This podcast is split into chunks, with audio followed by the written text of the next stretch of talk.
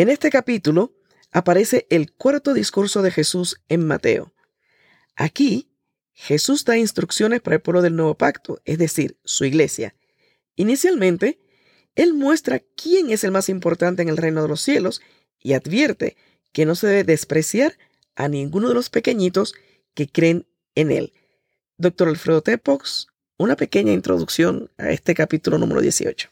Una pequeña introducción de un tema bastante amplio, porque esto tiene que ver con la relación que debemos guardar los unos con los otros como seres humanos, participantes de una misma comunidad en este mundo. Y entonces la enseñanza aquí muy claramente se desprende entre esa tendencia que tenemos a sentirnos siempre más, más que otros, y nunca menos que otros. Pero si pudiéramos llegar a sentirnos ni más que otros, ni menos que otros, y que todos sintiéramos esto, entonces yo creo que tendríamos un mundo más humano, más equilibrado, más justo. Y la mención de los niños aquí tiene que ver desde el punto de vista judío.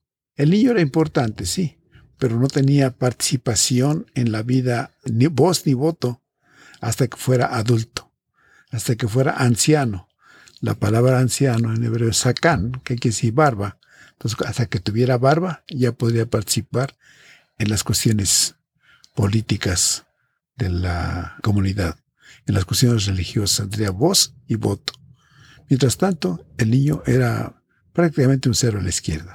Eso, visto a la luz de nuestra experiencia, donde atendemos ya más al niño, le damos un lugar de persona, creo que tiene una enseñanza clave. Bueno, a los judíos les está diciendo eso. Ustedes se pasan 30 años de su vida pasando desapercibidos en la comunidad. No, aunque tengan un año, aunque tengan dos, aunque tengan cinco, son importantes. Y si se hicieran ustedes como esos niños, serían mayores de lo que son en el reino de los cielos. Y aquí establece un campo muy distinto entre el, el mundo como tal, nuestras relaciones aquí en la tierra, frente al mundo de Dios, que Jesús lo sitúa en el cielo, pero en realidad aquí en la tierra podemos también empezar a vivir ya el mundo de Dios en ese plano de reconocimiento del valor de los demás. Entonces, los niños como los adultos tienen el mismo valor si ambos reconocen que no son ni más ni menos que otros. Podríamos decir que aquí se presenta un evangelio que emerge de abajo hacia arriba, o sea, desde los niños, desde esa parte pura, por decirlo de, alguna manera, hacia los adultos, que yo creo que hay mucho que enseñarles y que responde a nuestras inquietudes actuales cuando hablamos de equidad o igualdad. Eh, simplemente todos tenemos valor, ni más ni menos que otros, todos iguales. Escuchemos el capítulo 18. Evangelio de Mateo capítulo 18. ¿Quién es el mayor? En ese momento los discípulos se acercaron a Jesús y le preguntaron, ¿quién es el mayor en el reino de los cielos? Jesús llamó a un niño, lo puso en medio de ellos y dijo, De cierto les digo que si ustedes no cambian y se vuelven como niños, no entrarán en el reino de los cielos. Así que cualquiera que se humilla como este niño es el mayor en el reino de los cielos, y cualquiera que recibe en mi nombre a un niño como este, me recibe a mí. Ocasiones de caer. A cualquiera que haga tropezar a alguno de estos pequeños que creen en mí, más le valdría que le colgaran al cuello una piedra de molino y que lo hundieran en el fondo del mar. ¡Ay del mundo por los tropiezos! Es necesario que vengan tropiezos, pero ay de aquel por quien viene el tropiezo. Por tanto, si tu mano o tu pie te llevan a pecar, córtatelos y deséchalos es mejor que entres en la vida cojo o manco, y no que tengas las dos manos o los dos pies y seas echado en el fuego eterno. Y si tu ojo te hace pecar, sácatelo y deséchalo. Es mejor que entres en la vida con un solo ojo y no que tengas los dos ojos y seas echado en el infierno de fuego. Parábola de la oveja perdida. Tengan cuidado de no menospreciar a uno de estos pequeños, porque yo les digo que sus ángeles en los cielos ven siempre el rostro de mi Padre, que está en los cielos, porque el Hijo del Hombre ha venido a salvar lo que se había perdido. ¿Qué les parece? Si un hombre tiene cien ovejas y una de ellas se pierde, ¿no deja las otras noventa y nueve y va por los montes a buscar la que se ha perdido? Si llega a encontrarla, de cierto les digo que se regocijará más por aquella que por las noventa y nueve que no se perdieron. Del mismo modo, el Padre de ustedes, que está en los cielos, no quiere que se pierda ninguno de estos pequeños. ¿Cómo se debe perdonar al hermano? Por tanto, si tu hermano peca contra ti, ve y repréndelo cuando él y tú estén solos. Si te hace caso, habrás ganado a tu hermano. Pero si no te hace caso, haz que te acompañen uno o dos más, para que todo lo que se diga conste en labios de dos o tres testigos. Si tampoco a ellos les hace caso, hazlo saber a la iglesia. Y si tampoco a la iglesia le hace caso, ténganlo entonces por gentil y cobrador de impuestos. De cierto les digo que todo lo que aten en la tierra será atado en el cielo, y todo lo que desaten en la tierra será desatado en el cielo. Una vez más les digo, que si en este mundo dos de ustedes se ponen de acuerdo en lo que piden, mi Padre que está en los cielos se lo concederá. Porque donde dos o tres se reúnen en mi nombre, allí estoy yo en medio de ellos. Entonces se le acercó Pedro y le dijo, Señor, si mi hermano peca contra mí, ¿cuántas veces debo perdonarlo? ¿Hasta siete veces? Jesús le dijo, no te digo que hasta siete veces, sino hasta setenta veces siete. Los dos deudores. Por eso, el reino de los cielos es semejante a un rey que quiso hacer cuentas con sus siervos. Cuando comenzó a hacer cuentas, le llevaron a uno que le debía plata por millones.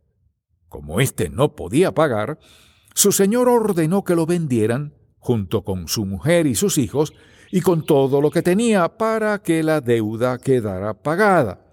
Pero aquel siervo se postró ante él y le suplicó, Señor, ten paciencia conmigo, y yo te lo pagaré todo. El rey de aquel siervo se compadeció de él, lo dejó libre y le perdonó la deuda.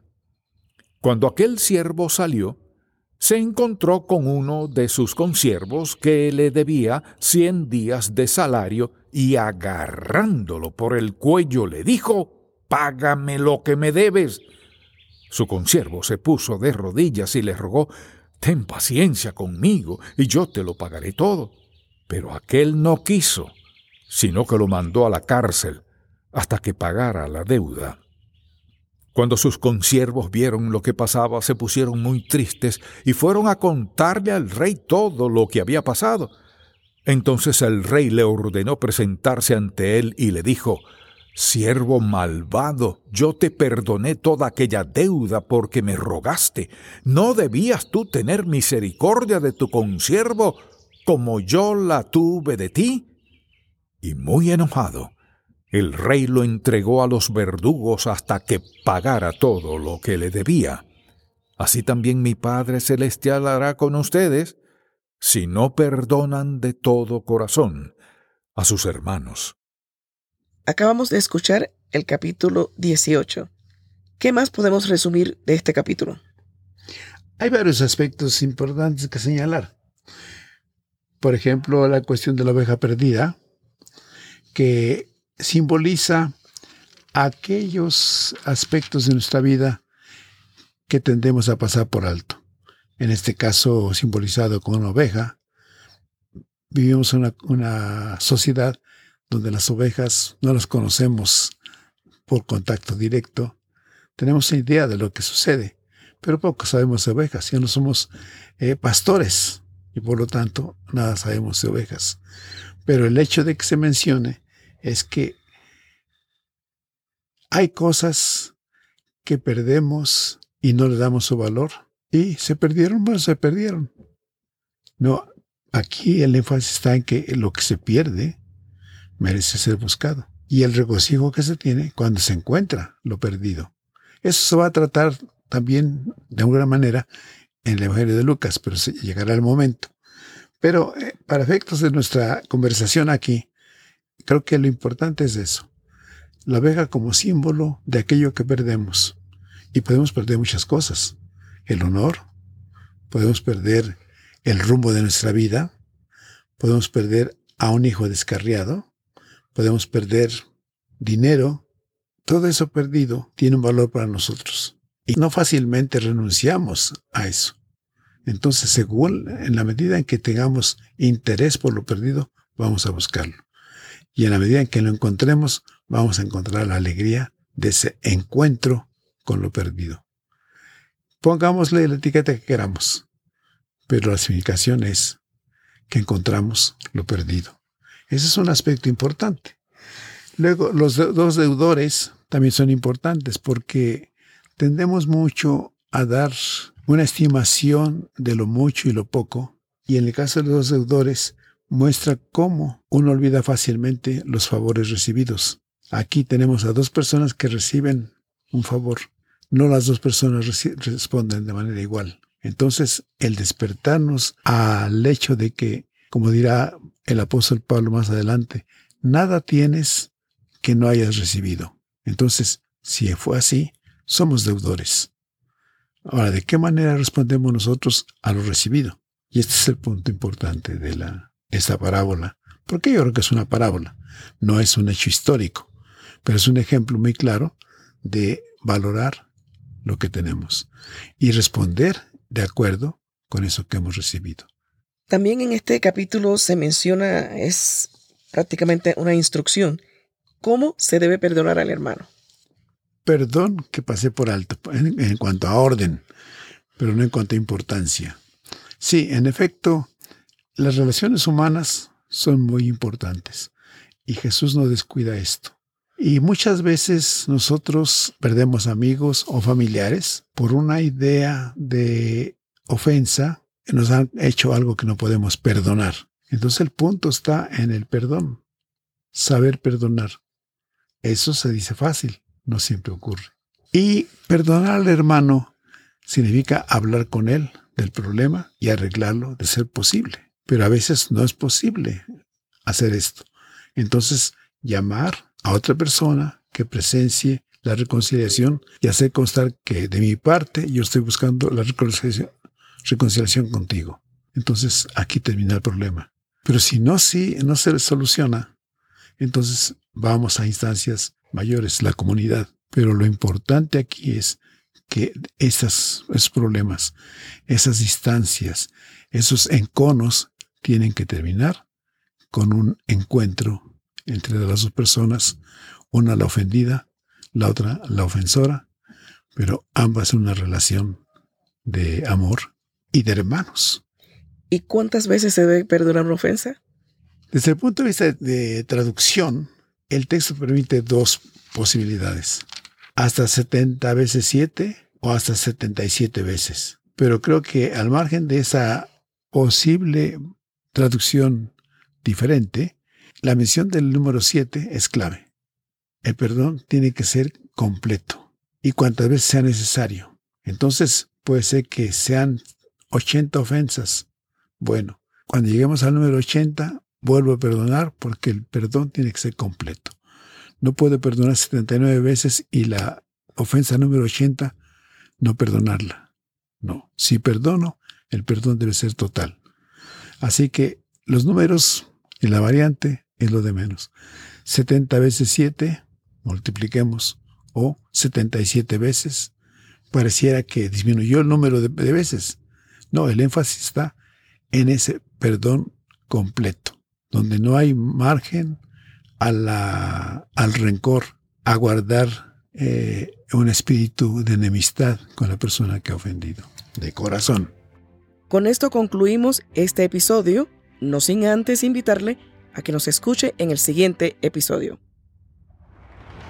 Un libro escrito hace miles de años en diferentes culturas y países con un mensaje para hoy. Para vivirlo, necesitas entenderlo. Explora la Biblia. La primera Biblia de estudio en audio que te ayudará a profundizar más en la palabra de Dios. Expertos biblistas explican los aspectos históricos y culturales que facilitan la comprensión del texto. Explora la Biblia